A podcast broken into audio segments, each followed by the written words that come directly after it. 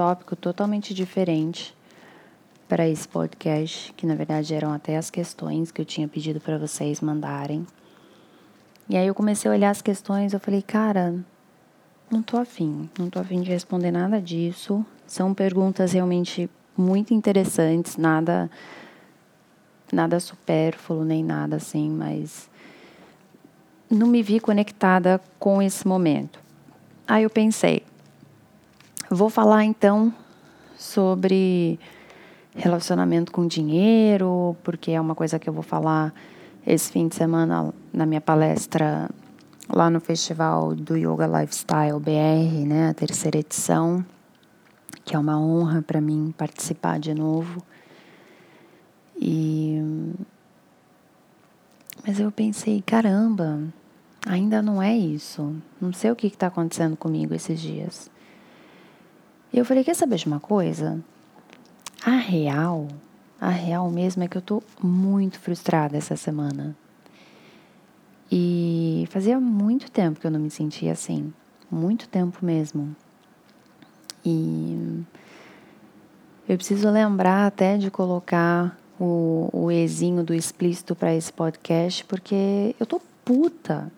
Eu tô muito puta. E aí eu te pergunto, quando foi a última vez que você acolheu esse sentimento de frustração, essa raiva, que você parou para falar, cara, realmente, eu tô puta, eu tô com raiva, vamos sentar aqui, vamos entender essa merda. E tipo, a gente não, não se permite muito, né? A gente cresce ouvindo que a gente tem que estar sempre feliz, que as coisas sempre vão dar certo, que as coisas vão sempre sair como tem que ser e vai dar tudo certo. É a frase que eu mais ouvi. Eu acho, vai dar tudo certo, vai dar tudo certo. Mas que merda quer dizer vai dar tudo certo? Tá? A intenção desse podcast, pelo amor de Deus, não é deixar ninguém para baixo, tá? O, o, o lance de, do, desse podcast chamar o valor da sua essência é que Cara, obviamente, na sua grande maioria da vida, nós queremos ser felizes. Mas a gente também precisa entender as merdas que acontecem, por que, que elas acontecem, por que, que a gente decidiu, por que, que a gente quis, por que, que a gente cocriou essas coisas. E quais são os insights, quais são os aprendizados que essas coisas nos trazem. Então, assim, eu pouquíssimas vezes, assim, na minha adolescência, no começo da minha fase adulta, eu acolhi esses sentimentos.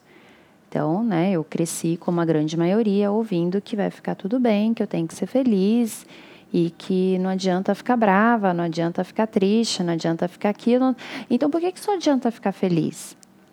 Então, a felicidade é a única coisa que adianta na vida, né? E, e o que, que a gente aprende? Tipo, tô, eu acredito piamente que todos os sentimentos precisam ser acolhidos, merecem ser acolhidos, merecem ser reconhecidos.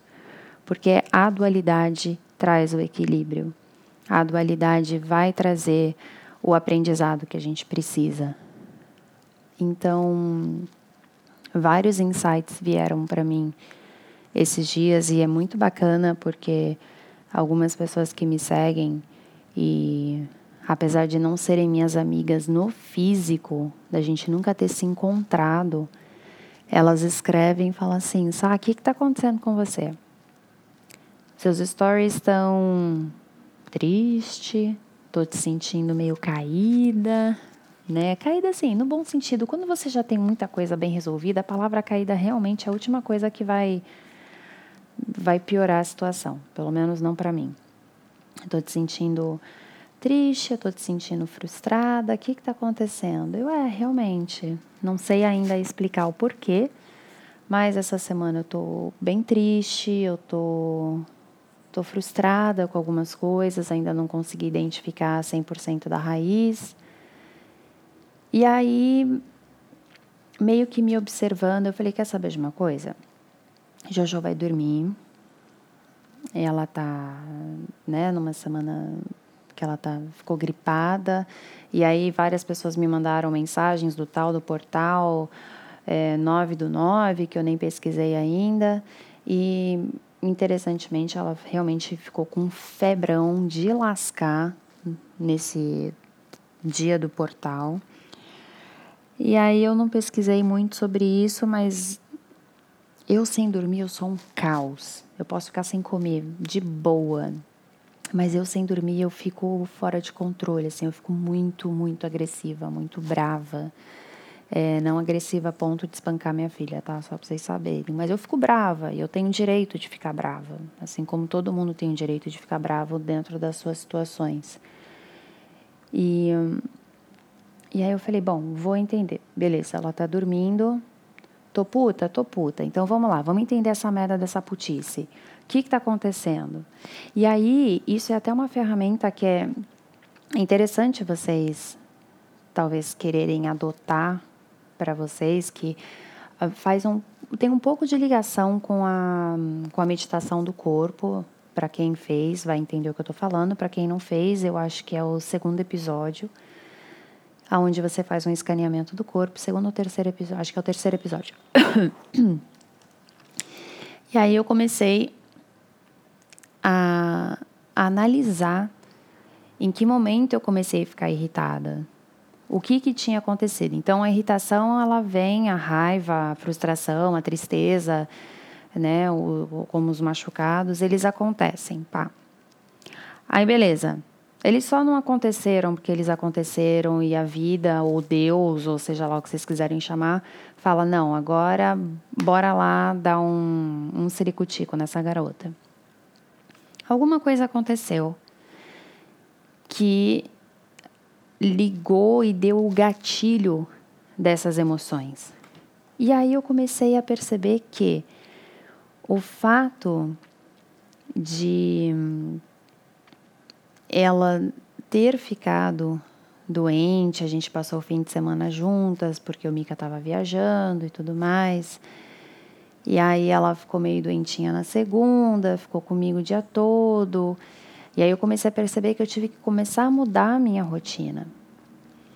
E aí eu tive que cancelar um atendimento aqui, um aluno ali, me desdobrar para fazer não sei o quê, me desdobrar para fazer não sei o que lá. Então começou a me tirar muito da minha rotina e eu parei um pouco de produzir profissionalmente. E aí eu entendi que, no meu caso, como mãe, mulher, empreendedora, eu precisei botar numa balança o que, que era o mais importante agora. E, obviamente, o mais importante é ela. Só que eu tô com uns projetos super bacanas já, bem engatilhados. Então, e eu não delego para ninguém fazer. Eu sou tudo, eu sou motoboy, eu sou financeira, eu sou banco, eu sou marketing, eu sou quem fala, eu sou quem edita, eu sou quem faz o negócio inteiro. Porque eu não procuro perfeição. E não existe ninguém melhor do que eu para fazer o meu trabalho, pelo menos agora, pelo menos nessa fase que ele está. Porque não são coisas grandiosas em questão de número de multidão, mas tem a sua grandiosidade no impacto que vai gerar nas pessoas, por mais que seja uma ou duas, e isso é o que importa para mim. E eu comecei a perceber que né, eu precisei começar a me afastar um pouco disso. Foi aí que o gatilho começou. Não consegui responder um e-mail, já fiquei irritada. Aí a irritação começou a virar uma bola de neve. Aí eu não consegui fazer não sei o que, tive que cancelar um aluno. E eu ainda tenho algum resquício da crença que se eu não trabalho, eu não ganho, porque eu não tenho uma renda fixa. Eu tenho uma boa renda? Tenho, mas eu não tenho uma, uma renda fixa que eu sei quanto vai entrar, quanto que vai entrar no final do mês. Então, qual é toda a ideia desse desabafo hoje? É você entender, a partir do momento que você ficou puta da vida, do nada, ficou irritada, ficou chateada, ficou triste, ficou qualquer coisa que baixou sua frequência, mudou totalmente a sua frequência, as coisas começaram a dar errado. Pô, eu andava na rua, eu ficava irritada com quem dirigia na minha frente, com taxista, com pedestre, com gente que com cocô que ninguém tinha pego do cachorro, com os porteiros varrendo a folha e a folha batendo no meu pé é, com a sacola do mercado que vieram duas grudadas quando não era nem para eu ter pego uma sacola, e aí eu fiquei irritada porque eu não levei a sacola. Então foi uma irritação que levou a outra, que levou a outra, que levou a outra. Virou uma bola de neve. Mas qual foi a raiz da irritação? E aí, no meu caso, foi é, ter que falar não para mim esses dias quando há muito tempo eu consegui aprender a falar sim. Então, falar não para o outro quer dizer que eu falo sim para mim. E eu fiz um bom trabalho de limpeza desde que eu entrei no mundo do teta, do teta Healing, com yoga também. E eu me vi, né? A maternidade tem dessas coisas. Você precisa, infelizmente, se negar algumas vezes, porque temos uma responsabilidade, temos um, um ser, temos uma criança que depende da gente. Então, como que eu vou simplesmente olhar para minha filha e falar: não, meu amor, você vai brincar de Lego sozinha, porque a mamãe vai responder esse e-mail, dar essa aula de yoga, fazer esse atendimento de teta healing? Isso não existe. Pelo menos não na minha realidade. Então, eu convido vocês a acolherem esses sentimentos de baixa frequência. E aí, contanto que você não direcione a sua raiva, a sua tristeza, o seu ódio, seja lá o que você estiver sentindo, que você não direcione para ninguém, mas que você acolha, beleza, tô brava, tô brava, vou ficar brava, tudo que eu tenho direito, e depois, bola para frente, vamos mudar isso. Mas o anular esses sentimentos, anular o, o luto, a, a raiva, a tristeza, isso vai virar uma bola de neve dentro de você que vai começar a te consumir e lá na frente você vai explodir. Isso vai virar tipo uma bomba. Qual é o mal que a gente vai fazer? Primeiro para a gente, né, que está se corroendo, e depois porque vai explodir em alguém que não tem absolutamente nada a ver.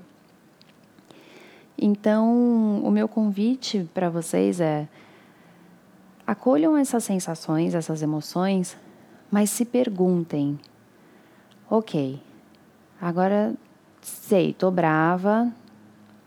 O que, que aconteceu que quando que eu fiquei brava? Ah, tem uns dois dias, mais ou menos. Tá, qual foi um evento que aconteceu há mais ou menos dois dias atrás?